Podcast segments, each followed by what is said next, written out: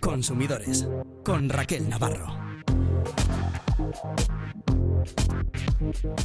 A las puertas de la Navidad, en Consumidores analizamos qué derechos tenemos en las comidas y cenas de empresa. No pueden, por ejemplo, obligarnos a contratar un menú cerrado y la reserva del restaurante no puede suponer un coste. Además, queda poco para el gordo de la lotería. Les vamos a explicar cómo compartir lotería sin líos. Es muy sencillo, pero no siempre lo hacemos de la forma correcta. Vamos a hablar también de las estafas que se dan en las redes sociales profesionales principalmente en LinkedIn. Los ciberdelincuentes saben aprovechar la vulnerabilidad de esas personas que están buscando empleo para robarles datos personales y bancarios. Les vamos a contar cómo evitar caer en estos fraudes. Y esta misma semana, la Junta de Andalucía ha decidido prohibir el uso de los móviles en colegios e institutos. Cada vez hay más movimientos colectivos para retrasar el uso del móvil entre los menores. De ello charlamos con la Asociación de Consumidores de Navarra, Irache. En los próximos minutos les ayudamos a tomar las mejores decisiones como consumidores.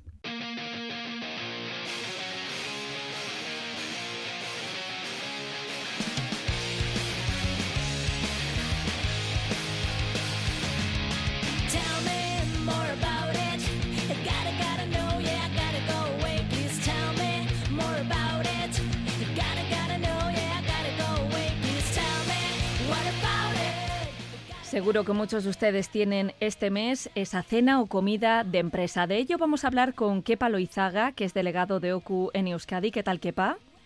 Hola, muy buena Raquel. Porque se pueden dar prácticas abusivas en esas reservas de comidas de empresa, también de cenas de amigos. ¿Qué es lo que estáis detectando desde OCU? A ver, pues básicamente, mira, pues eh, cada vez los establecimientos tiran un poquitín más por la por la, por la comodidad, ¿no? Te dan menús te dan menús cerrados, ¿no? Y eso básicamente pues impide pues esa libre elección que tenemos no, nosotros y muchas veces ese menú pues puede encarecer un poco el precio que probablemente pues se pagaría en ese esta, ese establecimiento, ¿no? Básicamente yo tengo no no me tienen por qué imponer un menú, yo puedo intentar comer a la carta, es decir, ese establecimiento tiene una una carta, ¿no? Hombre, lógicamente todos aquellos pues que tengan pues intolerancias o alergias, lógicamente sí les van a hacer esa esa excepción, ¿no? Pero a ver, yo, ¿por qué no? Oiga, pues, pues porque muchas veces incluso no me apetece comer tanto como en un menú cerrado, puedo comer un plato solo, o puedo, yo, yo qué sé, eh, quitar un vino y poner otras cosas. Muchas veces no, no juegan por comodidad de la hostelería pues a esos menús cerrados y básicamente, como te digo, pues hombre, eh, no sé si pueden ser abusivas, pero sí impiden esa esa libre elección. Y muchas veces, claro, comentó por la carta de sale más barato que comer esos, esos menús. Claro. Es que hay veces que se convierte en, en, entornos muy inflexibles, ¿no? Esto es lo que hay y si te gusta bien, si no quieres o no puedes, por lo que decías, porque quizá eres alérgico, eres vegetariano, tienes intolerancias, bueno, pues te apañas, ¿no? Sí. Muchas veces pues cobran sus suplementos entre las alternativas que puede haber dentro del menú con lo cual, básicamente, nosotros tenemos que tener claro que podemos elegir lo que queremos y si este restaurante tiene una carta, pues deberíamos poder comer comer a la carta, ¿no? Eh, muchas veces, ya te digo, si pedimos la carta para comparar precios, pues podríamos ver pues el tipo y número de bebidas incluidas, si realmente estoy pagando más, y todo y todo ello no vale otras otras cosas que cada vez se están se están dando más es el tema de las de las penalizaciones no pues pues imagínate pues nosotros hemos encargado pues oye pues un menú para 14 personas no y al final van 10 no lógicamente tendríamos que haber preguntado primero o nos tendrían que haber informado si hay algún tipo de penalización lógicamente pues porque algún comensal se se cae. Hombre a última hora pues a, a todo el mundo le puede surgir un problema no sí, sobre todo en estos grupos tan grandes, ¿no? Claro, pero muchas veces si hay uno de más, te aseguro que le hacen hueco y no te pone ningún problema, pero si se cae alguno, por eso es bueno conocer un poco si hay algún tipo de penalización y a cuánto asciende la misma, ¿no? Muchas veces estos menús pues no suelen, eh, a la hora de hacer compras, no suelen generar muchos problemas, algo que llevarías a unas cosas muy concretas que conlleve pues la adquisición de ciertos productos en mercado que pueden ser más más caros por el momento pero sería bueno conocer un poquitín esa esa política de, de penalización subir un poquitín por también un poco como con la, la reserva no hay, por ejemplo, normativas como en Aragón que está prohibido cobrar por la por, la reserva, ¿no?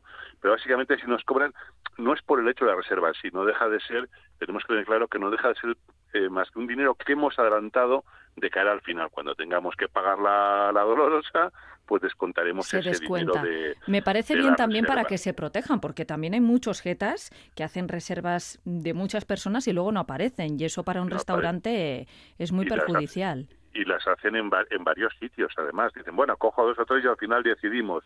Digo, ya, pero has tenido otros dos sitios reservados. Es gente que luego, de la noche a la mañana, pues a lo mejor se queda esa mesa vacía y le estás dejando de ganar está dejando de ganar dinero. También es comprensible que los esteleros, pues muchas veces hayan tenido que tomar alguna medida de estas, pues porque los propios consumidores, pues no hemos sido lo suficientemente eh, educados con, con ellos, ¿no? Pero siempre dejando claro que eso que nos cobran por la reserva luego se tiene que descontar de la factura final. Así es, el concepto reserva no se puede minutar, no se puede cobrar, ¿no?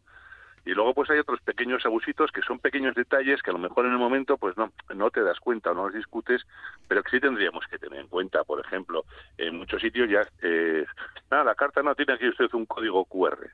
Ah, sí. no, a mí una carta en papel, yo porque tengo que andar con mi móvil, si no llevo gafas para leerlo y todo esto. Oiga, deme una carta en, en papel, ¿no? Para que yo pueda de una forma más cómoda pues eh, consultar, ¿no? Esto se ha extendido con la excusa de la pandemia y algunos no han vuelto atrás, ¿eh? Ah, no, no, no, es, te ponen el código QR ahí pegadito en la mesa y dices, ahora, pues ahora, pues, y tanto limpiar la mesa y todo eso, pues a veces tampoco se ve bien, o todo el mundo no se maneja con los códigos QR, pues, o sea, no está de más que tengan algunos ejemplares de la carta en, en papel, ¿no? Tenemos que tener mucho cuidado también eso con, con esas referencias de esos precios, bueno, según mercado. Vale, eh, pues sí, evidentemente, eh, si yo voy a coger un pescado, pues yo qué sé, pues el besugo, ahora pues muy navideño, lógicamente pues el restaurante me lo va a cobrar según según lo haya comprado el día anterior en el en pues en la lonja o en, la pescadería, pero no me puede poner según mercado y no informarme del precio. Claro. Yo no puedo enterarme de a cómo estaba el besugo cuando me ha llegado la factura. Me dice, pues según mercado, pues mire, hoy tenemos, yo qué sé, pues el cordero, el besugo, eh, pues la mojar a tanto, a tanto y a tanto, para que yo decida antes de encargarlo sabiendo cuál es el precio. No le, hombre, tampoco es decir, no le voy a hacer imprimir todos los días las cartas, ¿no? Pues con, con sobrecoste papel y tinta que lleva, ¿no? Pero sí por lo menos que esos productos que estén eh, bajo ese epígrafe según mercado, pues yo me digan, oiga, pues mira, el besugo hoy está a tanto, vale, y yo decido si lo compro, si lo si lo pido o no para comer. No tengo por qué enterarme cuando me llegue la, factura a cómo estaba porque me puede llevar un me puede llevar un susto, ¿no? Y si seguimos con los precios, muchas veces, bueno, pues tú ves no sé qué y bueno, 50, vale.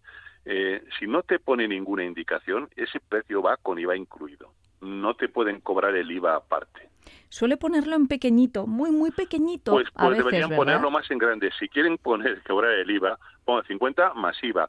O poner arriba, a todos estos precios se les aplicará el IVA. Que yo tenga claro que son esos 50 más lo que resulte de IVA. Lo que no puede ser, si no hace ninguna mención al IVA o no consta, es luego cobrarme el IVA. claro, esto es muy engañoso, porque tú das por hecho que, incluye el IVA. Claro. claro, es un precio cerrado. Entonces juegan un poquitín con ello y no, y no deberían jugar con ese tipo de con ese tipo de cuestiones. Entonces, otra cosa también a tener en, claro, ¿no? Hombre, tampoco me pueden cobrar por el servicio de mesa o por el cubierto. Y eso ya faltaría narices que me cobrasen por la, por la servilleta, por los platos y por los vasos. Eso se supone que está implícito dentro de lo que es el, el propio servicio de, de, la hostelería. sí, sí me pueden cobrar por agua y por pan cuando están incluidos en la carta, porque vas a ciertos restaurantes que tienen unas cartas de agua o, unas cartas de panes o el pan pues son un poquito especiales, que se salen un poco de lo común. Lo que no me pueden cobrar es por el agua del grifo. Y la puedes pedir siempre. Y es obligatorio que te la traigan, ¿no? Siempre. Hay algunos sitios que no les hace mucha ilusión poner una jarra y si quieres te van trayendo vasos de agua. Pues ya tienes ganas de trabajar tú, camarero, de hacer viajes y de vuelta. Pues no, yo tengo derecho a una jarra de agua a una jarra de agua del grifo y tiene que ser gratis y no me pueden decir y no me pueden decir que no como tampoco me pueden rechazar el pago en efectivo en los locales. Si es cierto, me pueden poner que no se admiten tarjetas de crédito, pero el pago en moneda de curso legal no, no me lo pueden negar. Si no puedes pagar con tarjeta, te lo tienen que advertir antes, ¿no? Antes de que te sientes, antes de que pidas incluso. Se debería ver, hombre, para no montar problemitas. Y te diga, mire, pues venga, pues, pues la comida, yo qué sé, me invento 200 euros. Pues hombre, no tenemos tanto en efectivo. Todos tenemos tarjeta de crédito, pero a lo mejor no llevamos tanto en efectivo, ¿no? Pues por eso te digo, eh, el pago, eh, si voy a pagar, si no voy a poder pagar con tarjeta, debería constar. Y sobre todo, pues en el ticket o factura eh, debería venir detallado eh, cada uno de los productos que hemos consumido. No debería constar eh, 15 menús a 50, 750. No. Debería venir, pues, o 15, pues, pues, las 15 raciones de merluza, las 15 de no sé qué, los 15 de no sé cuántos y, todo ello, para que yo pueda ver realmente si es conforme a lo que yo he pedido y, y, los precios que yo, que yo he, que he pedido. Cualquier problema, hoja de reclamaciones. Eso siempre. Y si por cualquier cosa no nos la quieren dar, pues llamamos a la policía municipal, a la policía local, que evidentemente, según llegue la policía, probablemente sí encuentren las hojas de, reclamaciones, porque si no les va a caer una, una sanción. Bueno, pues a ver si esas comidas y cenas de empresa se desarrollan sin complicaciones, más allá de las que tienen que ver con el consumo, ¿eh? que esto sería otro tema, ¿verdad, Kepa? que las carga el diablo a veces, este tipo de comidas y cenas a ver, también son momentos en los que dices, bueno, pues oye, te, apetece pues estar un poco más distendido, oye, ya está, es, bueno celebrar, celebrar cosas, ¿no? Pero ojo, muchas veces también cuidado con, los compañeros, con lo que decimos y con lo que y con lo que hacemos. Hay que tener cuidado también con ello. Y también tenemos que tener mucho cuidado con el tema de compartir lotería. Compartir lotería es una tradición navideña más, casi todos compartimos, ¿no? Nos regalan o, al final, bueno, pues compras diferentes participaciones en muchos sitios y pueden llegar los problemas a la hora de repartir las ganancias. ¿Cómo podemos protegernos de todo esto y qué tenemos que tener en cuenta? Pues mira, a ver, básicamente, mira, eh, un décimo lotería, para que nos entendamos, es un documento al portador. ¿Qué significa? Que el que lo tiene se presume que es su dueño. Básicamente, eso es. Claro, pero si es un décimo que tú y hemos compartido y lo tengo yo. ¿Cómo lo hacemos? Y, claro, te digo, te, te, he dicho, oye, te voy a llamar por teléfono, apunta este número, que es el que jugamos a medias. Si queremos evitar líos, a ver, los consejos que damos.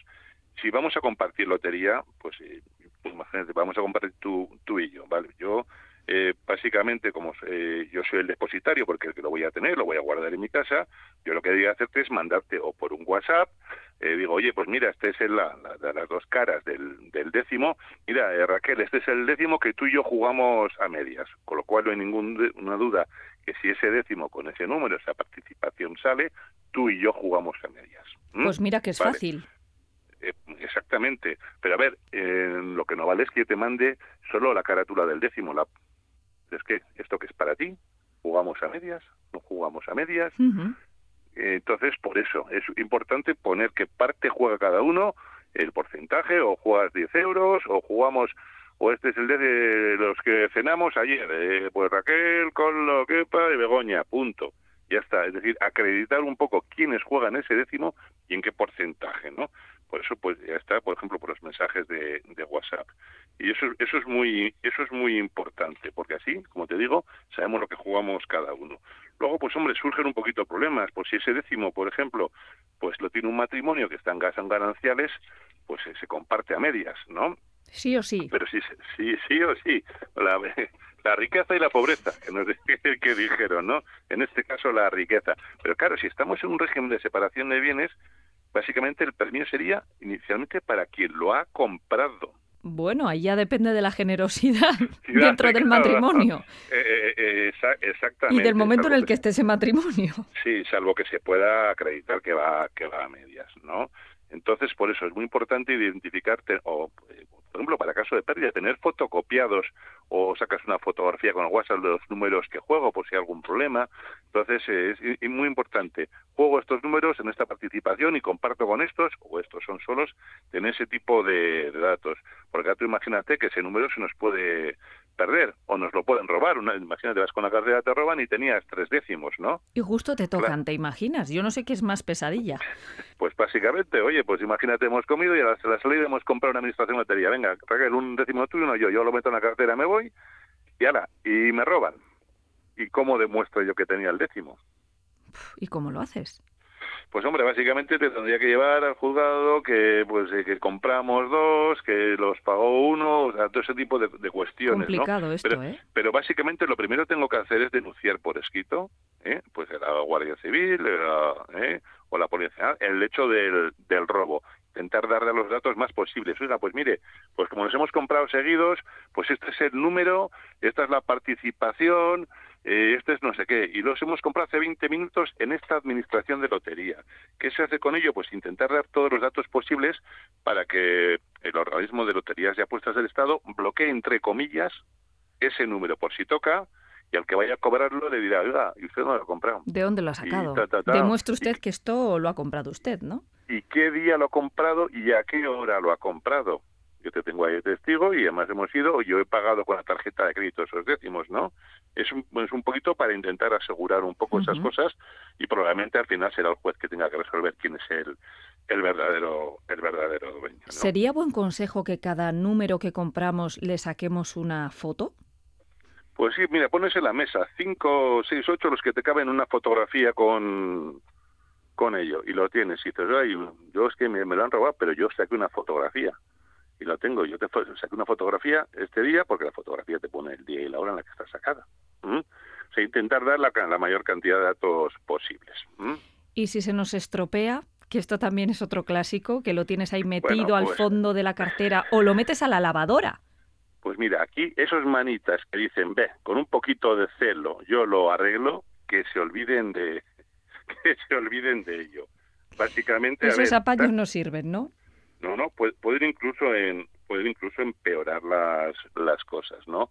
Básicamente lo que hay que hacer es llevarlo a la Sociedad de Loterías del Estado para ver si con, ese décimo se puede cobrar y si está bastante irreconocible será la fábrica nacional de moneda y timbre la que diga la que diga si es si es un décimo si está es correcto o no y dices bueno tiene sus pruebas lo metemos en una bolsita de plástico como lo tengamos en un esto y ahí ver nada de venga lo plancho o cojo con un poco de celo y lo que y lo que sea olvidémonos de esas cosas que generalmente pues somos bastante poco manitas y lo que hacemos es empeorar las, las cosas. Tenemos que hablar también, Kepa, de la compra de lotería por Internet, que cada vez se compra más online. No sé si hay algo que tengamos que tener en cuenta para no llevarnos sustos, porque pues últimamente hablamos mucho de estas páginas que falsean a otras, que las clonan. No sé si esto también se da en la compra de lotería. Pues lógicamente tendremos que comprobar que estamos comprando en una página oficial de una administración de lotería autorizada. O sea, yo no puedo vender, eh, vendo décimos de Doña Manolita, porque estuve en Madrid y compré 40 décimos. No, no. Si queremos coger online, a la página oficial de una administración de lotería. O también ante la web de loterías de la, y apuestas del Estado, o sea, por, por Internet. Lo que pasa es que si entramos en la página web de loterías y apuestas del Estado, en online, lo que tenemos que es elegir un punto asociado, pues si luego tengo que llevar documentación o para cobrar o lo que sea bueno, pues eh, me, vale, por la administración, yo qué sé, en Bilbao, Armaechea, eh, no sé qué, en Vitoria, la que sea, vale, una de ellas, ¿no? Al comprar online siempre me dan un comprobante mm, electrónico de esos decimos que, que he adquirido y básicamente ese, ese, ese comprobante electrónico lo que tiene es la misma validez que si hubiésemos eh, que cogido un décimo papel, ¿no?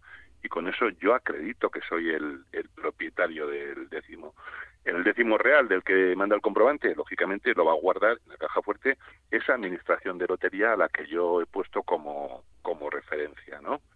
Y bueno, pues si, si nos toca, desde hecho, si hemos comprado online, automáticamente pues se nos, nos ingresa en, directamente. En eh, sí, sí. Está bien, me voy preparando, Kepa, porque este año, este año es el bueno este año nos va a tocar. A ver si es verdad. lo que pasa es que nos tiene que tocar a tantos y dicen que solo toca, que si toca a uno, ¿no? Básicamente, mira, eh, si he comprado un décimo premiado por Internet, claro, yo he tenido que tener, hacer una forma de pago, lo he pagado de alguna forma, ¿no? Pues el primo siempre llega a 2.000, porque hasta 2.000 se pagan las administraciones, de 2.000 en adelante y hay que ir al banco, pues esa administración me va a ingresar el importe de manera automática en, en la cuenta donde yo había comprado. Si me ha tocado tener suerte más de 2.000, pues ya tendré que ir a una entidad, a una entidad bancaria. Pero claro, con ese comprobante no, tendré que ir a la administración que guarda mi boleto en caja fuerte. Oiga, soy tal, este es el resguardo, deme usted el décimo para que yo pueda ir al banco. Pero mira, sí, hay un consejo que es muy importante, ¿eh? básicamente, es decir, si nosotros hemos compartido un décimo, cuidado a la hora de cobrarlo y repartirlo, porque nos podemos llevar un susto y pagar más impuestos de los necesarios. Vale, nos ha tocado un décimo y pues de más de 2.000. Vale, tenemos que ir al banco a cobrarlo, ¿no? Lo que pasa en ese momento, yo llevo ese décimo y Hacienda de la misma descuenta el 20% del décimo. No el 20% tuyo y el mío, no. Ese décimo, pum, quito el 20%. Y el resto para repartir, eh, si yo me lo quedo yo solo y te digo, oye Raquel, que ya he cobrado, imagínate que tengo que darte 5.000 euros y te hago una transferencia de esos 5.000, para Hacienda esa transferencia es una donación. ¿Cuál es el, el, recorrido correcto? Pues bueno, yo lo llevo al banco, me descuenta para Hacienda ese 20% y me dice el banco, ¿y quiénes son? Digo, pues mire, pues Raquel tiene, doña Raquel tal, con número de cuenta tal, tiene el 50% y don Kepa Loizaga otro 50%. Y el banco hace las transferencias. Y así no hay impuestos de, donaciones. Y nos ahorramos eso. Importante tener esto en cuenta, que oye, ya nos quitan un pellizquito, que no nos quiten dos.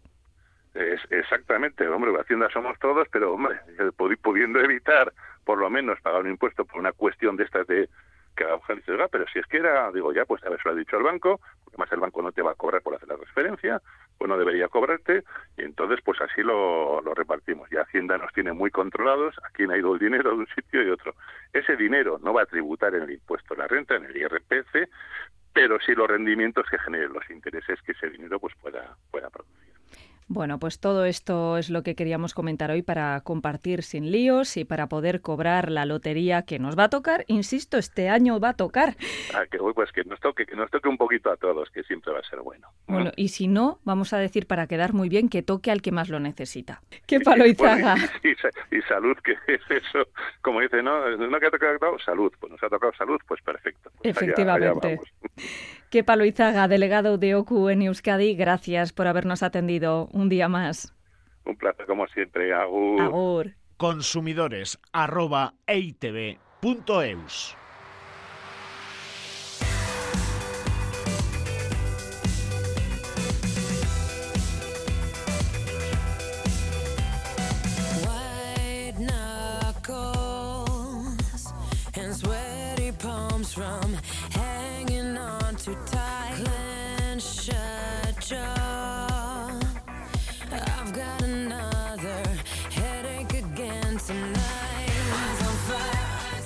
Consumidores les hemos hablado en numerosas ocasiones del phishing, ese fraude en Internet que consiste en enviar mensajes al móvil o emails en los que se suplanta la identidad de compañías o de organismos públicos para robarnos información personal y bancaria.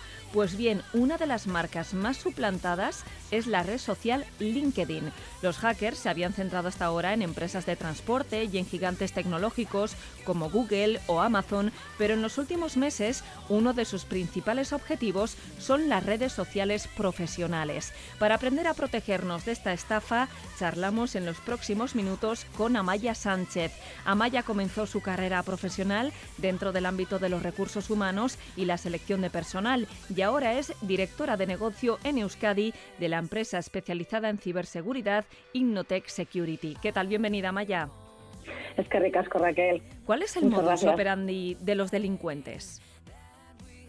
Bueno, los ciberdelincuentes se valen de la ingeniería social para llegar a sus víctimas. Existen toda clase de ejemplos relacionados con los ciberataques que se efectúan desde LinkedIn. Hay dos eh, muy, muy concretos y diferenciales. Uno de ellos es que suplanta la identidad, identidad de altos cargos o de personas de recursos humanos de alguna compañía para dañar su, su, prestigio, ¿no? para desprestigiarles. Y por otro lado, hay otro tipo de fraudes que se hacerse pasar por empresas y van contra el ciudadano de, la calle, ¿no? que está buscando empleo. Y comiten fraude, pues por ejemplo, eh, animándoles a invertir en criptomonedas falsas, haciéndoles falsas ofertas de empleo que son lanzadas ¿no? para recopilar información, para robarles dinero a través de su cuenta bancario.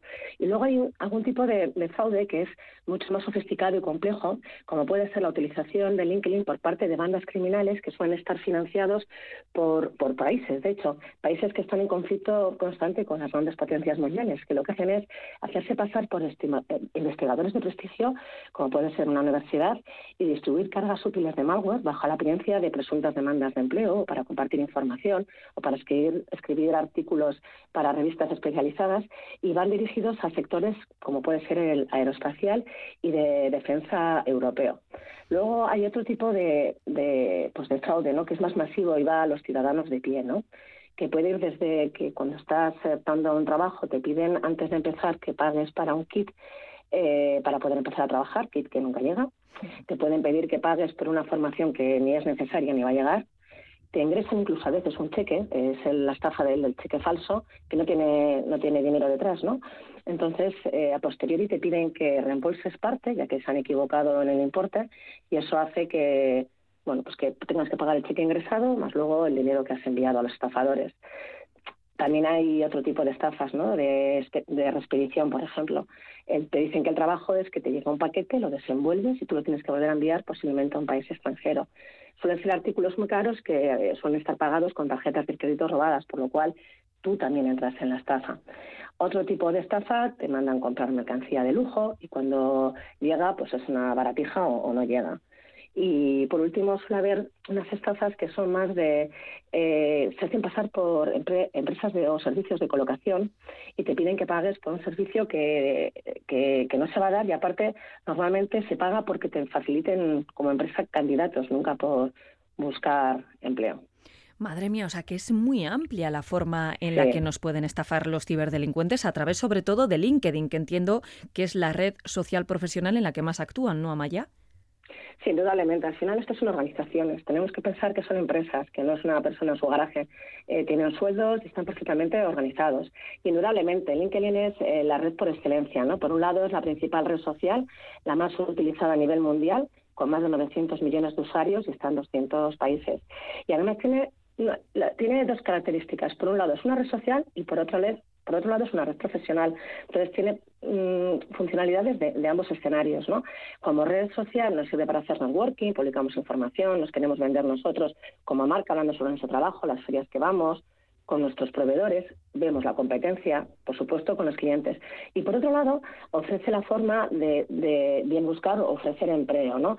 Eh, tienes la mensajería instantánea, compartes contenido, haces raciones para, pues, para gustar y, que te guste, ¿no? En este sentido, resulta muy sencillo para el atacante conseguir su objetivo, ya que nosotros dentro de esta red nos encontramos confiados, ¿no? Porque es LinkedIn, ¿no? Es algo que trabajamos todos los días, no es algo que te llegue un WhatsApp, una cosa rara.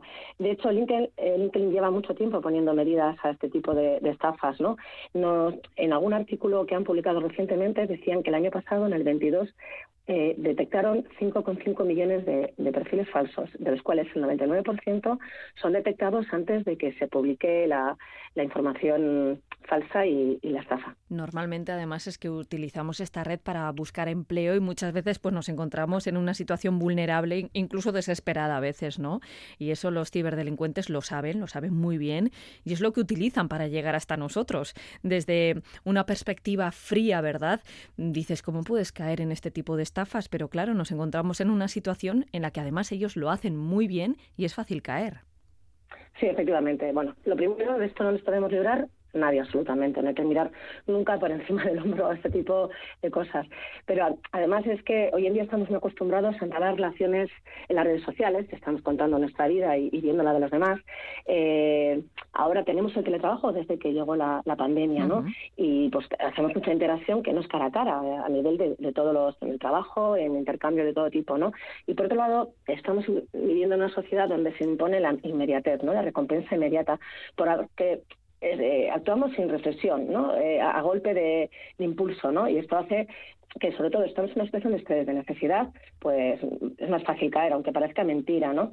A ver, es como en la vida real. Las estafas van dirigidas, ¿no? Cuando ha habido estafas normales en la calle, las de toda la vida, pues gente vulnerable, pues con pocos estudios, con necesidades económicas, ancianos, jóvenes, y sobre todo gente que está pasando una situación de estrés y como te mandan que contestes rápido, pues es que no hay forma de... O sea, te das cuenta luego, pero en el momento que no te das cuenta, ¿no? También es verdad que eh, como usan redes sociales ellos, también puede hacer un ataque dirigido, ¿no? Hacer un seguimiento de la víctima, ven sus intereses, cuándo está buscando trabajo, cuándo se ha, quedado sin trabajo. La verdad es que las personas que tengan un, buen trabajo, una alta cualificación, bien remunerada, es más complicado que piquen en estas cosas, pero por la sencilla razón de que mm, son trabajos que igual no están dirigidos hacia ellas, ¿no? En cambio, las personas vulnerables que están en una situación pues, de desamparo y pues gente que tenga que buscar un segundo trabajo para poder vivir, estudiantes que necesiten un trabajo para poder pagar los estudios, pues al final estos criminales, que en mi opinión son ruines y despreciables, ¿no? Porque se están beneficiando además de situaciones de personas que lo están pasando mal y tienen pues, mucha necesidad. Oye, ¿y qué, qué, buscan exactamente? ¿Qué es lo que quieren robarnos? Ya nos has dicho que tienen muchas formas de contactar con la víctima y de actuar, pero cuéntanos un poco más cómo funcionan y cómo podemos protegernos de ellos, claro. Sí, bueno, al final lo que quieren son datos, ya sean personales o bancarios. Al final, con un dato personal pueden eh, eh, coger nuestra identidad, no suplantarnos y, y, con el dato del banco ir ahí, por ejemplo, eh, sacar un, un préstamo, una hipoteca, o sea, lo que, lo que persiguen es al final coger, eh, en este caso, cuando van hacia la ciudadanía, sobre todo robarle dinero.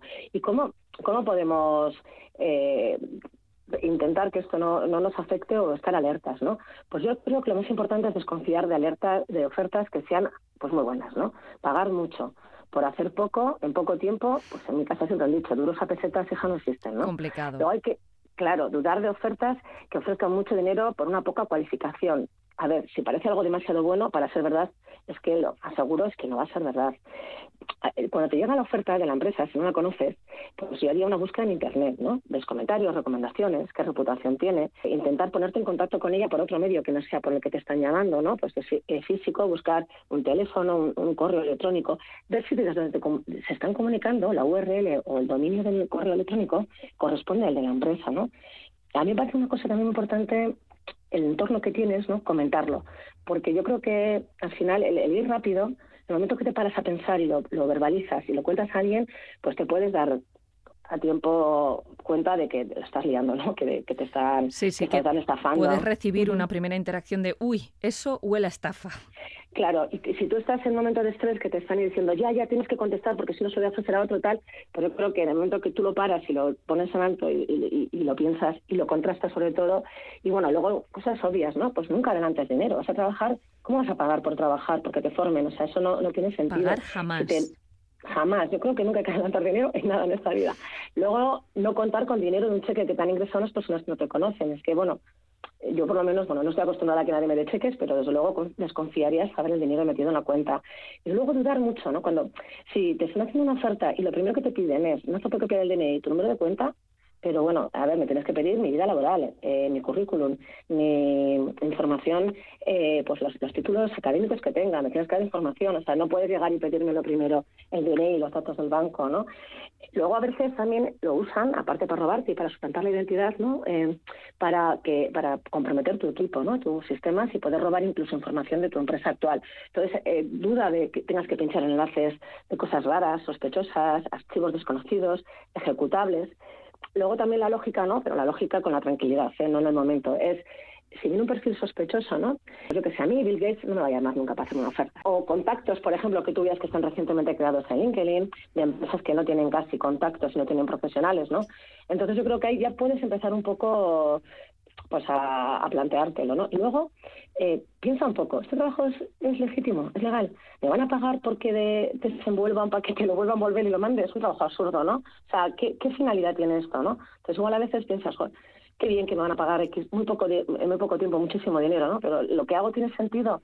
Pues si no tiene sentido, posiblemente no, tenga, no, no, sea legal. Y ya por último, cada día eh, esta gente, como comentaba antes, son empresas, o sea, son gente que se dedica a esto y es su trabajo, su profesión y son muy listos, ¿no? Entonces, ya cuando es más masivo, lo que hacen es utilizar eh, temas automatizados, robots, que son máquinas que se comunican con la víctima. Por lo cual, si tú reflexionas, paras un poco y dices, venga, voy a empezar a preguntarle más cosas, voy a querer tener más información, voy a hacerles preguntas, no, no, de no contestar de sí o no, sino mucho más elaboradas, tú te vas a dar cuenta que no hay una persona humana al otro lado. ¿Cómo debemos actuar si se han visto comprometidos nuestros datos personales o bancarios? Bien, aquí, en caso de que la persona sospeche haber sido víctima, pues depende un poco de la información o de la situación, ¿no? Lo que me acababas de preguntar a Raquel, de la parte de empresa o personal. Si, se ha visto comprometida información profesional eh, de, tu trabajo, se recomienda eh, a las personas que, que lo pongan en conocimiento a la empresa, sobre todo para prevenir posibles incidentes a posteriori peores todavía, ¿no? Es mejor a veces decir, oye, la he liado y, y, que alguien especialista en ciberseguridad tome, tome, tome las En caso de haber eh, dado información financiera nuestra, pues lo primero, obviamente, contactar con, con los bancos. ¿no? Eh, hay luego también una entidad financiera que se llama CIRPE, que es la Central de Información del Riesgo del Banco de España, que tú como ciudadano le puedes pedir información de si alguien ha solicitado un crédito o una tarjeta con tu identidad. Obviamente, si Sirve, has dicho, ¿verdad? Sirve, sí, con B que es la central de información, ¿no? Entonces, ahí puedes ver si alguien está haciendo algo que no eres tú, obviamente, ¿no? Y si has dado tu DNI, es muy importante ir a la España inmediatamente para hacerte otro porque ese otro va a tener otra fecha de expedición y caducidad y es el que va a ser para que ellos no puedan cometer eh, más delitos con él. ¿no? Aquí en Euskadi tenemos, por otro lado, eh, la Cibersencha, que es la nueva agencia vasca de, ciberseguridad. Entonces, aquí también nosotros deberíamos de reportar el, el incidente y ellos nos van a dirigir, nos van a ayudar. En, el resto del Estado existe INCIBE, ¿vale? que tiene un teléfono también gratuito que es el 017. Y por último, yo aconsejaría reportar a LinkedIn, ¿no? porque al final ellos son los que van a borrar los perfiles, van a investigar si hay otras víctimas para avisarles.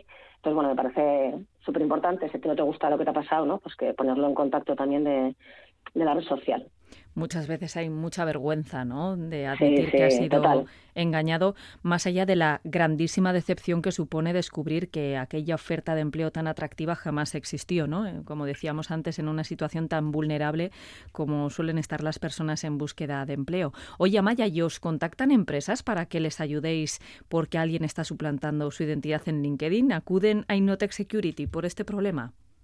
Sí, efectivamente, es uno de los servicios que, nos demandan, ya que al final para las empresas su marca es súper importante, ¿no? No ya las que están cotizando en bolsa, que es obvio, ¿no?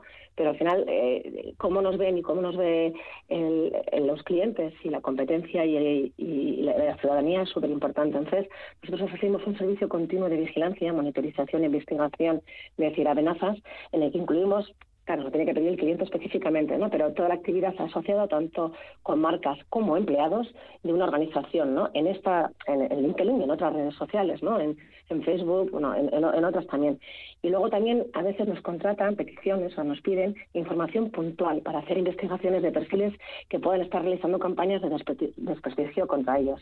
Y luego, obviamente, aparte de ver la vigilancia, que sería esa parte, ¿no? De ver, oye, qué están haciendo con mi marca por ahí, son, son perfiles reales o no. Esto ya te digo que nos lo contratan muchas empresas de aquí del, tejido empresarial vasco. ¿eh? Luego también participamos en el cierre de esas, de esas estafas, de esos perfiles, ¿no? lo notificamos, pues bueno, pues a la chancha, a, todo lo que te comentaba un poquito antes, ¿no? Para, porque al final tú no puedes crear una página o puedes crear algo por ti mismo, ¿no? Tienes que contar pues con todos los medios legales que están a nuestra disposición. Bueno, pues hoy queríamos hablar de todo esto porque nos consta que muchos de nuestros oyentes utilizan LinkedIn a diario y quizá no sean conscientes ¿no? de los riesgos que, existen en la actualidad y que van a más, por desgracia. Amaya Sánchez es directora de negocio en Euskadi de la empresa especializada en ciberseguridad Innotech Security. Muchísimas gracias por habernos atendido. Es que recasca Raquel. Un abrazo, hasta la próxima. Consumidores Con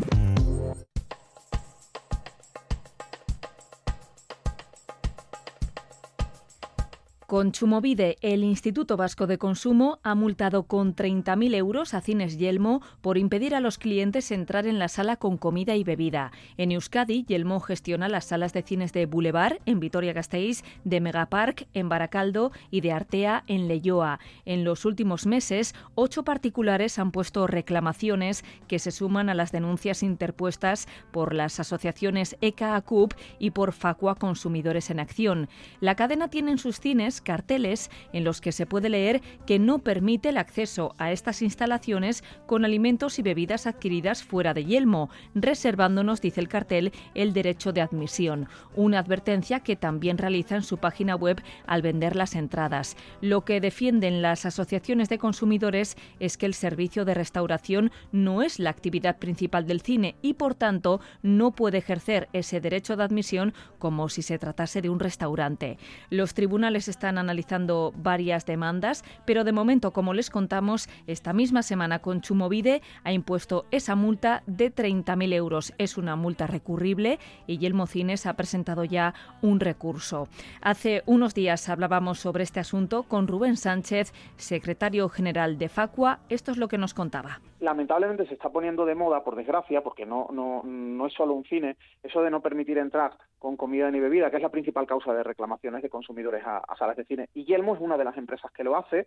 Nosotros en Madrid le hemos puesto una demanda judicial, como digo, los juzgados de Madrid, por vulnerar la normativa eh, es clave que las administraciones se pongan en marcha a trabajar para evitar que estos abusos se produzcan y aquellas comunidades autónomas cuya normativa es un tanto ambigua o incluso permite establecer ese requisito en el derecho de admisión, de decir, oye, si llevas comida de casa, pues no puedes entrar, tienes que comprarla aquí dentro a la fuerza, hombre, que cambien la normativa y protejan a los consumidores y no a empresas que pretenden que cuando alguien va a un cine por fuerza les tiene que comprar a ellos, como el que va a un restaurante a comer, pues lo mismo, la actividad principal del cine no es la restauración, es la exhibición cinematográfica y no tienen por qué obligarnos a comprarle a productos que además dentro los venden por un ojo de la cara, porque lo que cuesta palomitas, refresco, patatas allí dentro es una burrada y lo hacen aprovechando que tienen ya el cliente cautivo, lo tienen allí dentro y, no le queda otra que o comprar dentro o no poder consumir nada.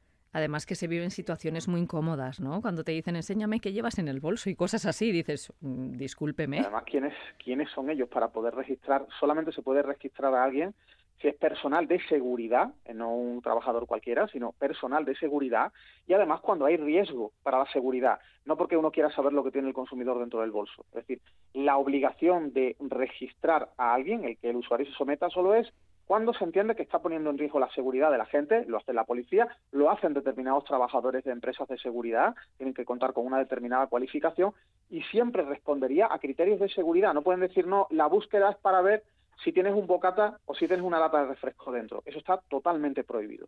Recuérdanos cómo tenemos que actuar cuando nos sucede algo así.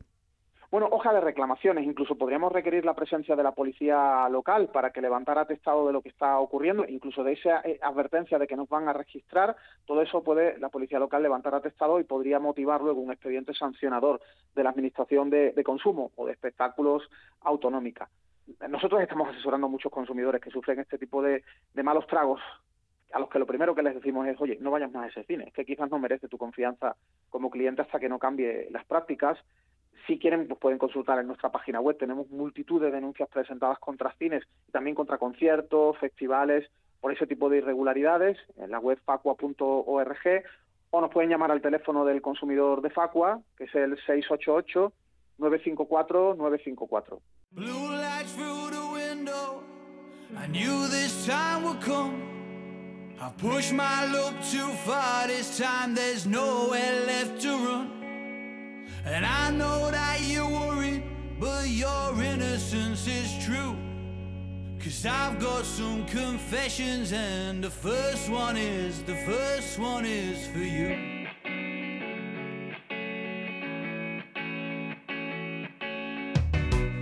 En las últimas semanas estamos conociendo casos de grupos de padres que se organizan vía Telegram o vía WhatsApp para que ninguno compre un móvil a sus hijos hasta los 16 años. Bueno, pues son la verdad es que movimientos muy interesantes porque está totalmente demostrado que cuanto más tarde accedan a los teléfonos móviles, mejor. Y precisamente la Asociación de Consumidores de Navarra, Irache, ha iniciado una campaña para sensibilizar sobre los problemas que provoca un uso inadecuado de estos aparatos entre los menores. Susana Arizcunes, codirectora de Irache, ¿qué tal? Buenos días. Hola, buenos días. Una campaña pues para ir concienciando un poquito, ¿no? Y que cuando les demos un móvil a nuestros hijos seamos conscientes del peligro que entraña, sobre todo si lo utilizan mal. Así es. Tenemos una encuesta hecha por Irache que deja claro que el 39% de los padres admite que no controla lo que ven sus hijos en el móvil. ¿El 39% has dicho? El 39%. Es mucho, Ni ¿eh? el móvil, ni la tablet, ni internet. Esto es mucho. Tenemos mucho desconocimiento detrás. Por otro lado, cada vez los padres dan a sus hijos un móvil a edades más tempranas. Según el Instituto Nacional de Estadística, un 21% de niños de 10 años o menos Uf. dispone de móvil. Un porcentaje que sube al 75% a los 12 años.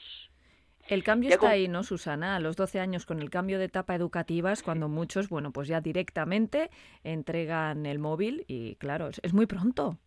Muy pronto. Y te diré que con 15 años ya el 95%. O sea, prácticamente todos a los 15. Así es. Es que, bueno, mm, te empuja la sociedad. O sea, quiere decir, más de un padre dice, yo no querría dejar un móvil, creo que no es el momento, pero es que se encuentra aislado. Los demás funcionan con el móvil y tú solo perdido. Papá, mamá, es que se mandan WhatsApp, se mandan para quedar a tal cosa, tal otra. Yo no tengo nada. Les digo, dame el, eh, a través del teléfono, pero el teléfono fijo la gente no lo utiliza. Entonces se encuentran muy aislados y la única salida es ponerles el móvil como a todos los demás. De ahí la importancia de estos grupos de padres, ¿no? Que se han organizado para comprometerse a que ninguno de nosotros, ninguno de la cuadrilla va a tener móvil al menos hasta los 16.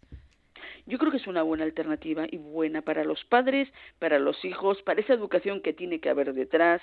Y yo siempre digo también lo mismo, eh, los padres se tienen que poner las pilas, está claro, tienen que saber tanto o más que los hijos con respecto al tema de las tablets, el tema de Internet y el tema de los móviles. Son hoy en día buenos, son necesarios, pero también a unas edades determinadas y los padres van a tener margen de tiempo hasta la edad de los 16 años a ponerse las pilas de cómo educar a nuestros hijos para que puedan utilizar ese, bueno, ese móvil hoy en día, esa internet, esas tablets de un uso responsable y que puede venirles muy bien, pero hay que saber de ello y para eso hay que controlar por parte de los padres, no lo dudo. Que aprendan a hacer un uso responsable también del teléfono móvil, que conozcan los riesgos que entraña. Podemos tener contacto con personas con las que no deberíamos, ¿no? A través del móvil. Tenemos esa exposición a las redes sociales que puede afectarnos mucho a la autoestima, bueno, pues a- al desarrollo neurológico en general, ¿no? También te diré que, por ejemplo, hay comercios hoy en día que lo que hacen es ofrecer la posibilidad de que el chaval, si necesita un teléfono, que pueda entrar en el comercio y que pueda llamar. Anda, yo esto no lo había escuchado nunca, qué curioso. Sí, sí, en localidades pequeñas se está haciendo mucho esto. Eh, son zonas eh, pequeñas en las que buscas eso, apoyaros unos a otros para que el móvil no se utilice por ahora a unas edades tempranas y a la vez el comercio dice, yo no tengo ningún problema, estoy al lado del colegio, si necesitan que vengan y que llamen por teléfono. O sea, hay que intentar darle la vuelta un poquito también a la problemática que estamos teniendo. Pero te daré más datos. La directora de la Agencia Española de Protección de Datos, Mar España, ha advertido recientemente la necesidad de regular el acceso que los menores tienen a Internet.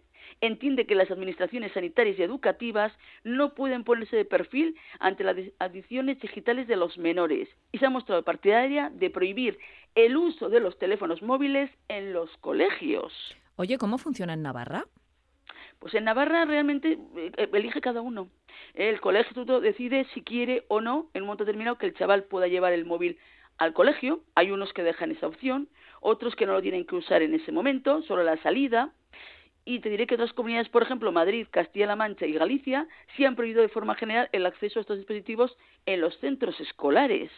Uh -huh. y, y, a nivel internacional, países como Francia, Italia, Grecia, Países Bajos o Australia ya han aprobado leyes para restringir el uso de los móviles en las escuelas. O sea que es que esto va más. Estamos viéndolo todos. También el, el Pacto del Estado para la Protección de los Menores en Internet y las redes sociales. Hay organizaciones infantiles y que bueno que están hablando del tema y del riesgo que tiene todo ello.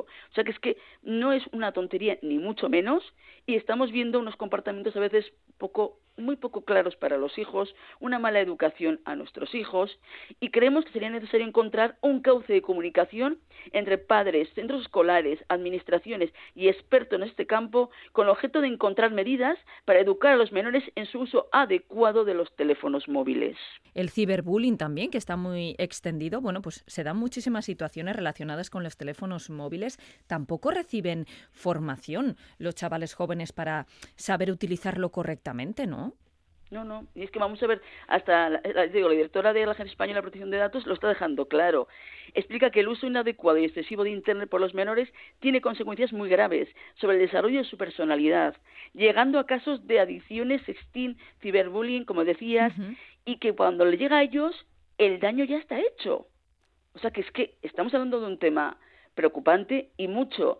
Entonces, como Irache, la verdad es que vamos a hacer una campaña con relación a ello, medios de comunicación, oficinas al consumidor que tenemos a nivel de Navarra 74 por toda Navarra, en las nuestras propias. Vamos a intentar formar, informar a los padres de la problemática que hay con respecto a los móviles, de cómo está saliendo todo lo que hay detrás, que quiere decir un gran perjuicio a los chavales muy jóvenes y que realmente yo creo que los padres se tienen que poner las pilas y del momento que dejan a un niño, a un chaval, un móvil, sepan que hay riesgos detrás y que el chaval tiene que saber los pos y contras de todo ello y para eso los padres se tienen que poner las pilas y lógicamente tienen que dar al chaval ese móvil cuando el chaval esté más, bueno, más mayor, o sea, tenga más capacidad de poder valorar las ventajas que tiene y también los posibles inconvenientes y el posible riesgo que tiene detrás. Fíjate que estamos hablando de atrasarlo hasta los 16, es en lo que se está poniendo un poco de acuerdo la comunidad. Con 16 años sigue siendo un mocoso absolutamente, con, con muchas dificultades para entender muchas cosas, pero ¿qué podemos hacer en casa para ayudar a que esta entrada del móvil en los niños y adolescentes sea lo mejor posible, lo más correcta posible? Pues yo diría, en primer lugar, planificar la llegada del móvil a casa. ¿eh? lo primero, supervisar y poner normas y límites. Qué difícil es esto. Bueno, pues habrá broncas, pero como en tantas cosas, hay que educar a tu hijo. Y yo tengo muy claro, más vale educarlo desde pequeñito que que te llegue a una edad adulta y que no has hecho nada al respecto y bueno, pues te vienen todos los problemas detrás. Cuidar los daños que se dan en las redes sociales. Interesarse por los videojuegos que les gustan. Esta es otra que también tiene sus riesgos. Conocer con quién habla. Estimular su sentido crítico. ¿eh? Esto es bueno, esto es malo. ¿Y por qué? ¿Te resulta agradable esto que estás viendo? ¿Te convence? O sea, que vaya él reflexionando también, que lo vaya viendo. Porque no es decirle no, porque si le dices no, va a querer que sí. Está claro. Así somos el Basta ser humano. que prohíbas algo que te atraiga Para más, que se ¿no? apunte zumbando, sí. Mostrarse abierto a ayudar, eso es fundamental por parte de los padres.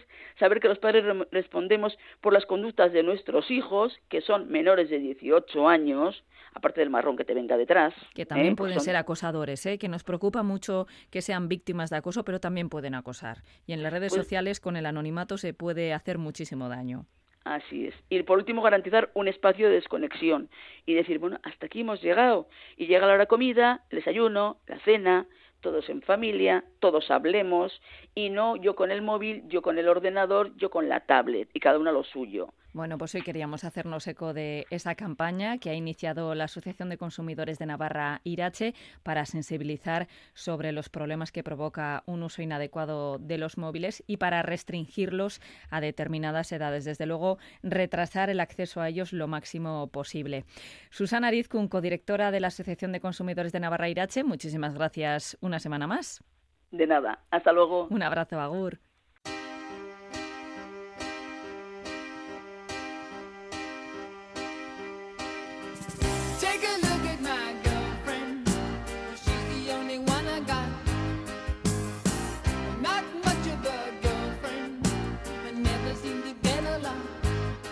Así nos despedimos. Disfruten del día y nos escuchamos la próxima semana en Consumidores.